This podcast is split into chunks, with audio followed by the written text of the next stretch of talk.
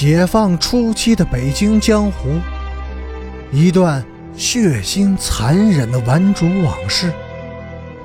欢迎收听《北京教父》第三十九集。黑子发现自己打不过陈诚，掉头就跑，其他人也都跟着跑了，但是没跑出去多远，又都站住了。前面顺子和保安两个人横眉立目的挡住了他们的去路。三天以后，陈诚交给了大妹妹三百元钱。父亲在世时，月薪也是三百元，那是他在战争中九死一生而换取的报酬，是人民对他的功绩的肯定。自己现在也在拼命。用父亲传承的刀法去搏杀，但是这一切都是为了什么呢？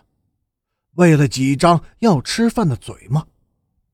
他掏出匕首，狠狠地扎在桌子上，瞪着两只血红的眼睛，对妹妹们说：“以后你们谁也不准迈出家门一步，都给我在家里读书。读书！”他喊着。嚎啕大哭起来。此后，他自己却几乎天天的出门，有时几天几夜的不回来。他学会了抽烟、喝酒，学会了骂大街、耍无赖，还学会了玩女人。学的越多，给妹妹们的钱也就越多了。一天，大妹妹上街买菜时。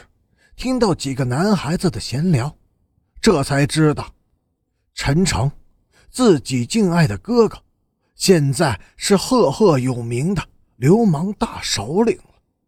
他回家以后哭了很久，然后把自己所有的课本都撕了。一年半以后，当哥哥又一次受到公安局的通缉和追捕时，他自杀了。每天晚上临睡前，母子俩都要把藏在屋内顶棚上的钱捆给取下来数一遍，然后再包好放进被窝里，搂着钱睡觉，做梦都踏实。贵福有多少了？母亲自己已经数了两遍，但还是又问贵福一次：四千八。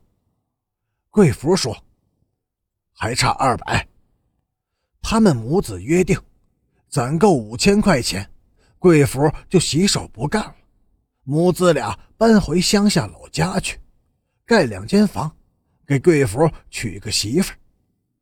母子俩钻进了同一个被窝。自从贵福成了母亲的男人以后，他一再坚持和母亲睡一个被窝，他怕。怕半夜有男人来。贵福，给你娶个什么样的媳妇呀？丑的还是俊的？母亲抚摸着贵福光滑的背脊，轻声的问：“能孝敬的。”贵福半睡半醒的说：“傻小子，吃冰糖，娶了媳妇忘了娘。”母亲笑着拍了贵福的屁股一巴掌。慢慢的，他笑着睡着了。半夜，有个男人进来了，门斧被刀子轻轻的拨开了，一个矮壮的人影推开门进来，他划着了一根火柴，照亮了小屋，也照亮了自己的脸。在那个人进到屋子里的一瞬间，贵福突然从睡梦中惊醒过来。火光一闪，他看见了一张男人的脸，一张又大又圆、长满了毛的脸，看见了那张大嘴和那两只蚕豆般大小、闪着凶光的眼睛。贵福想从被窝里爬出来，跳下床去，但是太晚了，一把锋利的尖刀准确地刺进了他的后心，没来得及吭一声。就完了。母亲听到了响动，顺手拉开了电灯。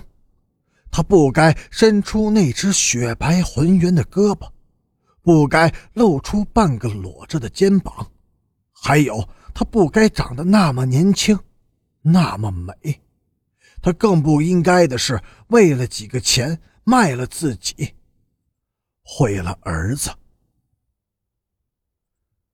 感谢您的收听，下集。更精彩。